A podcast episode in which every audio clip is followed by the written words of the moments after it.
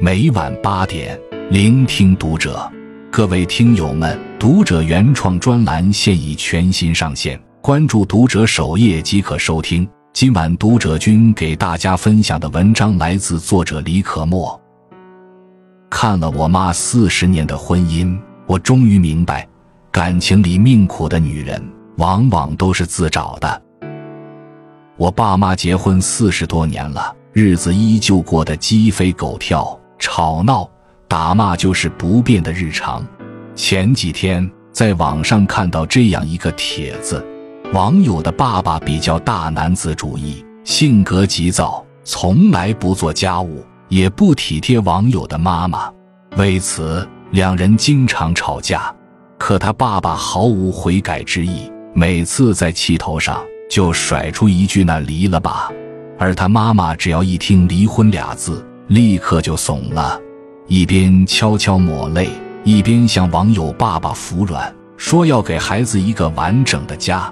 爸爸的好胜心得到了满足，便不再提离婚的事。可当两人再度争吵的时候，这一幕又会重新上演。网友小时候一直以为妈妈是为了自己才一直忍受爸爸，所以心中十分愧疚。长大后。他几次尝试劝妈妈结束这段婚姻，不成想妈妈竟平静地说道：“都这样过了几十年，还什么离不离的，忍忍一辈子就过去了。”网友这一刻才恍然意识到，其实妈妈从来没有想过逃离，她早已习惯在这段婚姻里唯唯诺诺地活着。而爸爸之所以每次都能趾高气扬地甩出那句杀手锏，也是认定妈妈没有离开的勇气。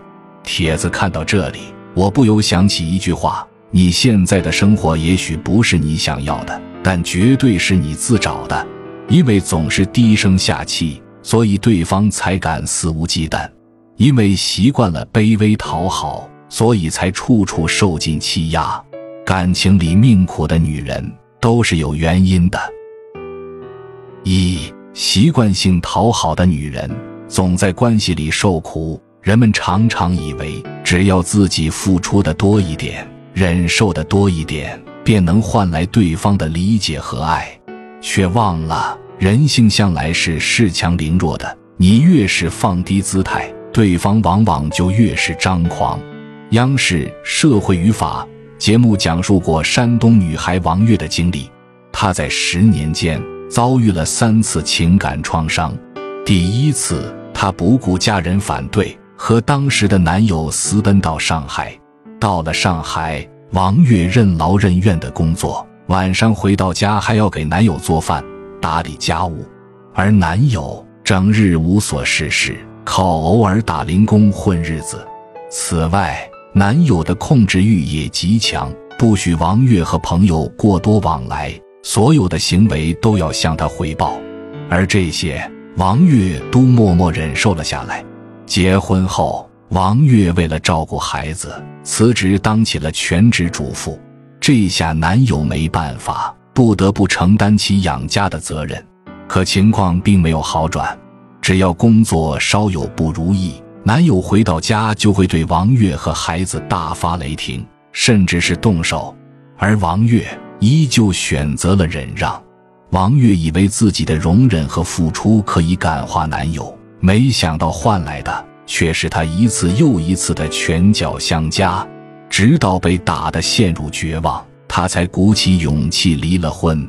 王月的第二段感情是经朋友介绍认识的，男人其他方面都不错，唯独爱喝酒，而且每次喝醉酒就爱翻旧账，要么说王月是结过婚的二手货。要么说他带着一个拖油瓶，面对这些刺耳的言语，王玉想反驳又没有底气，只能继续忍气吞声。而这样的隐忍依旧没能换来幸福，换来的只是继续被家暴。第三次，王月终于遇到了一个温柔体贴的男人，从不让他做家务，还主动接纳了他的孩子。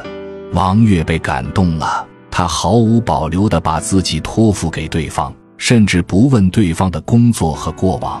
直到警察找上门，王月才得知男人涉嫌诈骗，并并偷偷以王月的名义办理了多张信用卡和贷款，用来挥霍。最后，王月也因涉嫌洗钱罪被警察带走。细细想来，王月的不幸有遇人不淑的缘故，可同时也少不了他的卑微软弱。你可以爱一个人到尘埃里，但没有人会去爱尘埃里的你。那些习惯性付出的女人，纵容了伴侣的傲慢，也滋养了伴侣的粗鲁。情感关系如同博弈，你越讨好忍让，对方就越肆无忌惮。二，讨好型人格的本质是情感不成熟。自古以来，女性时常被规劝要忍让。要宽容，要顺从，似乎掌握这些生存智慧，便能推开幸福之门。可现实真的是这样吗？并不尽然。有位心理咨询师分享了朋友慧慧的案例：慧慧和老公结婚十年，表面看起来和睦幸福，其实内心非常煎熬。明明自己吃不了辣，可还是迎合老公的胃口，假装喜欢。明明自己不喜欢做家务，可还是强装贤惠，承包下了所有家务。每天下班回家，老公只需要往沙发上一躺，而慧慧则要马不停蹄地准备晚餐。吃完饭，洗碗、拖地、照顾孩子。多数时间，慧慧忙完已是深夜，走进卧室，老公早已倒在床上呼呼大睡。慧慧觉得委屈。想要和老公聊聊，可说着说着，两个人就吵了起来。见老公生气，她便不敢再表露自己的委屈和想法，生怕两人吵得无法收场。如此辛苦忙碌多年，慧慧活生生把自己熬成了黄脸婆，可老公却对她没有半分感激之情。结婚十周年纪念日那天，她还意外发现老公出轨了。慧慧愣住了。她想不明白自己到底哪里不好，最后情绪崩溃的她被确诊为中度抑郁症。无疑，慧慧活成了世俗意义上的贤妻良母，可同时，她却将自己推入了无尽的黑暗。就像马德在《将自己活成一道风景》一书中写的：“讨好了所有的人，就意味着要彻底得罪自己，辜负真实的内心。”讨好型人格的本质是感情观念不成熟，即便委屈自己，也要重视他人的表现。因为严重缺乏信心和安全感，所以时常担心关系会破裂，别人会离开。因为没有直面冲突的勇气，所以不知如何处理矛盾，只能俯首称臣，甘当顺从者。经营情感关系是需要智慧的，不是靠一味的取悦对方。逃避矛盾就能有好的结局。如果一段感情一直是某一方在牺牲，那么注定是不合适的。毕竟牺牲往往伴随着惨痛的代价。三，他们什么都好，唯独对自己不好。每次看电影《被嫌弃的松子的一生》，都会情不自禁地为松子的遭遇叹息。作为女儿，松子自小乖巧懂事。为了讨父母欢心，时常做鬼脸逗笑，可父母的目光始终在妹妹身上。作为老师，松子对学生热心善良，可学生反过来陷害他，最终导致他丢了工作。作为伴侣，松子对感情真心实意，甚至言听计从，却被一次次欺骗伤害。松子奉献出自己全部的热情。最终还是孤独凄凉的离开了人世，而导致松子不幸人生的原因不是其他，而是他太好了。他不敢反抗不公，不敢表露心声，不敢大声说不。我的朋友袁杰也是这样，每次公公婆婆数落他，他总是笑呵呵的听着；老公对他发脾气，他也会体贴的说：“你心情不好，发泄完就好了。”有一次，老公让袁姐把新买的护肤品送给妹妹。袁姐虽然非常不舍，但还是说服自己送了出去。事后，袁姐向我诉苦，我反问她：“你不愿意，为什么要同意？”袁姐低声说道：“我不想因为这件小事闹得一家人不愉快。是啊，很多人都是这样，因为不想让别人不开心，自己就一步步退让。他们看起来什么都很好，唯独对自己不太好。他们看起来比谁都大度，唯独对自己不大度。他们看起来是那么和善，唯独对自己不和善。他们把温暖或包容都给了别人，唯独忘了自己，忘了自己也会痛，忘了自己也需要被照顾。这些压低自我感受和诉求的行为背后，无不透露出内心的自卑。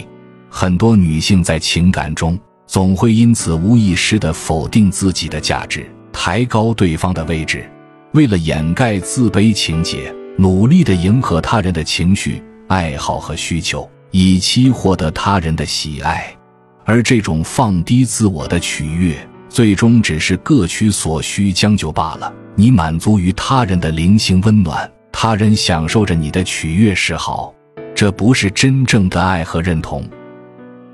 四、亲密关系中如何摆脱讨好元素？